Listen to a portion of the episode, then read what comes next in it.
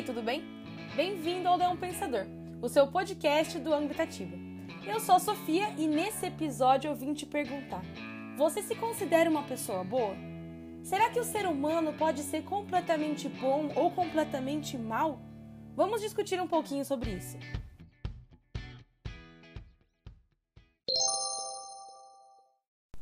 Primeiro, vamos falar um pouquinho sobre o porquê desse tema no primeiro episódio do ano.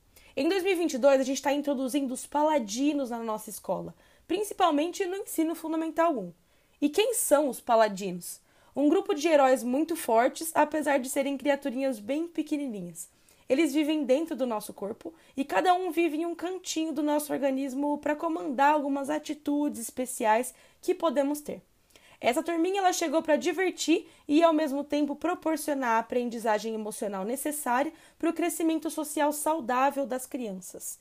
Eles ajudam a promover situações em que as crianças vivam muitos de seus potenciais em um espaço lúdico e imaginário, criado pelas histórias em que os paladinos são inseridos durante as aulas de projeto de vida.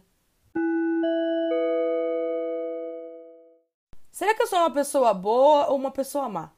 Quem que nunca se questionou sobre isso pelo menos uma vez, né? Quando você faz essa pergunta para os seus amigos ou familiares, na melhor das hipóteses, você é bombardeado com tentativas de elogios para que se sinta melhor. Na pior das hipóteses, isso vira um, um convite aberto para que te ataquem com o autoconceito que eles criaram sobre você. E cada ser humano ele tem a sua visão de mundo, de acordo com a sua bagagem cultural. Essa bagagem ela é determinada durante a nossa vida, principalmente na infância e ela depende de muitos fatores, desde relação com a família até com os amigos na escola.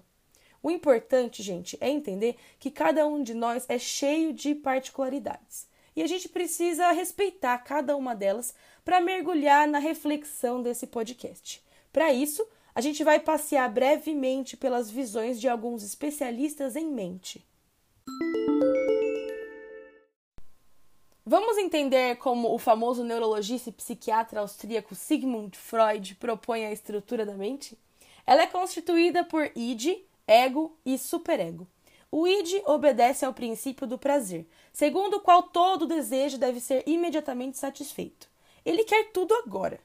O ego, ele atua sob o comando do princípio da realidade, segundo o qual não podemos ter tudo o que desejamos, mas devemos considerar o mundo em que vivemos. Ele negocia com o id. Ele busca encontrar uma solução sensata sem causar danos e consequências terríveis. O ego ele é controlado pelo superego, a voz internalizada dos pais e do código moral da sociedade. O superego ele é uma instância de julgamento e a fonte da consciência, da culpa também, da vergonha. Fora disso, tudo está no inconsciente, que abriga as forças conflitantes. Baseado nessa estrutura, o Freud diz que a pessoa não deve lutar para eliminar os seus complexos, mas para entrar de acordo, entender eles. Esses complexos, eles são guias legítimos da nossa conduta no mundo. E de acordo com o livro The Nature of Man, que o Freud escreveu com John Dewey, os seres humanos eles são inerentemente egoístas e focados apenas em sua sobrevivência individual. Ou seja, a nossa natureza nos leva a ser pessoas más e não boas, sempre buscando satisfazer as necessidades psicanalíticas de autopreservação, agressão, necessidade de amor e o impulso de alcançar o prazer e evitar a dor. Como seres humanos, temos um impulso inato de autopreservação, que ele está profundamente em desacordo com a visão da sociedade de que todos devemos viver em harmonia. Beleza, então, isso é o que o Freud diz. Agora, o ambiente em que a gente vive influencia também nas nossas ações. O psicólogo e pesquisador Dacher Keltner, professor da UC Berkeley e diretor da Berkeley Social Interaction Lab, argumenta que somos bons e maus. 60% do tempo somos motivados pela gratificação pessoal para sobreviver, mas os outros 40% do tempo estamos agindo de forma altruísta e ajudando os outros. Ajudar os outros torna-se pessoalmente gratificante, e é por isso que somos levados a ser pessoas boas e altruístas. O B.F. Skinner, o famoso psicólogo behaviorista, ele acreditava que toda ação tem um resultado, que, se positivo, leva a uma maior probabilidade de ocorrência desse comportamento e estimula a repetição dessa ação. Ele diz que um organismo atua sobre seu ambiente e recebe um estímulo que reforça o seu comportamento operante.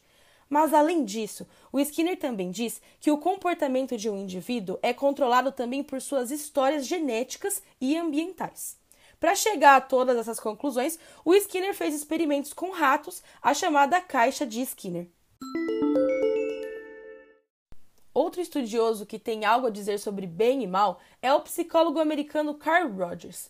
Ele adotou uma abordagem que ampliou o entendimento da mente acreditava que as antigas filosofias eram rígidas demais para dar conta de algo tão dinâmico quanto a experiência humana, e que a humanidade é diversificada demais para ser encaixada em categorias limitadas.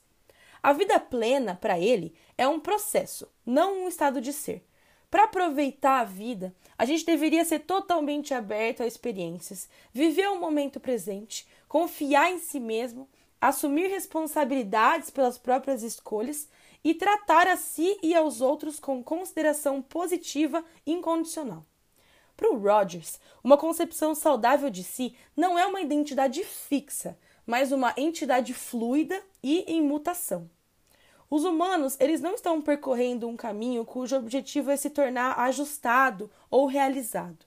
O propósito da existência é menos uma jornada em direção a um ponto final e mais um processo contínuo de crescimento, descoberta, que só tem fim quando a gente morre. Devemos ser pessoas totalmente imersas no fluxo da vida. É, demanda um pouco de capacidade de se manter presente no momento atual, isso. Já que o eu e a personalidade, eles são criados pela experiência. E é importante que a gente esteja totalmente aberto às possibilidades oferecidas em cada momentinho e permitir que as experiências construam esse eu. Os nossos preconceitos sobre o funcionamento do mundo, de como que ele deveria ser, sobre o nosso papel dentro dele, eles traçam os limites do nosso próprio universo e limitam a nossa capacidade de permanecer presentes e abertos a experiências. Para realmente participar do que o Roger chamou de processo contínuo da experiência organísmica, é preciso estar totalmente aberto e abrir mão de atitudes defensivas. Isso inclui vivenciar com totalidade todos os nossos sentimentos, até mesmo aqueles que possam doer. Se nos permitirmos ficar mais à vontade com a, as nossas emoções, inclusive com as que consideramos negativas, a corrente de sentimentos positivos flui com mais vigor. Mas isso também requer um pouco de coragem, né? Em contraste à visão de muitos de seus antecessores, o Rogers acreditava que as pessoas são, em essência, saudáveis e boas, e que o bem-estar mental e emocional é uma progressão natural da condição humana. É uma abordagem que vê as pessoas sob uma luz totalmente positiva e requer aceitação absoluta e incondicional, tanto do outro quanto de si mesmo. Com isso, vamos conquistando a autoconfiança que ele considerava a única maneira de alcançar a vida plena. O indivíduo pode confiar em si mesmo não porque ele é infalível, mas porque está totalmente aberto às consequências dos seus atos e pode corrigi-los caso se mostrem insatisfatórios. Mas tome cuidado com as suas interpretações dos eventos. O Dwight do The Office ele já disse uma vez: nem tudo é uma lição, Ryan. Às vezes você simplesmente falha. O fracasso ele não precisa ser uma coisa ruim ou boa. Às vezes, o melhor curso de ação é apenas deixar ser. Dessa forma, você pode se concentrar em seguir em frente. Rótulo de bom e ruim, eles colocam as suas memórias umas contra as outras e a comparação é a ladra da alegria. Claro que você pode aprender muito com situações ruins, mas você também pode ganhar sabedoria com os bons tempos. Mas colocar uma descrição de bom ou ruim no acontecimento não permite que você se concentre no que é importante, que é você. Evitar esses rótulos permite que você mantenha uma mente mais aberta e busque lições de todas as esferas da vida. O autor Brandon Sanderson, em seu romance de fantasia Oathbringer, ele diz que o passo mais importante que o homem pode dar não é o primeiro, é o próximo, sempre o próximo passo.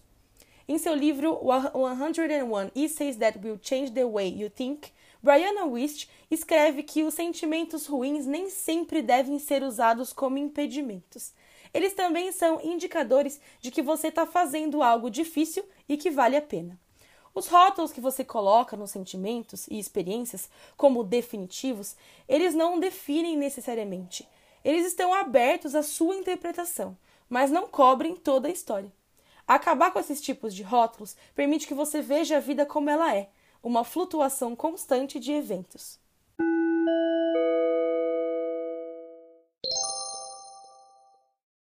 Então, talvez no final do dia não sejamos pessoas boas ou más.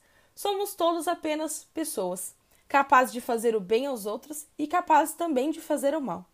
Devemos nos concentrar em avaliar a nós mesmos, mas principalmente nos nossos relacionamentos e conexões.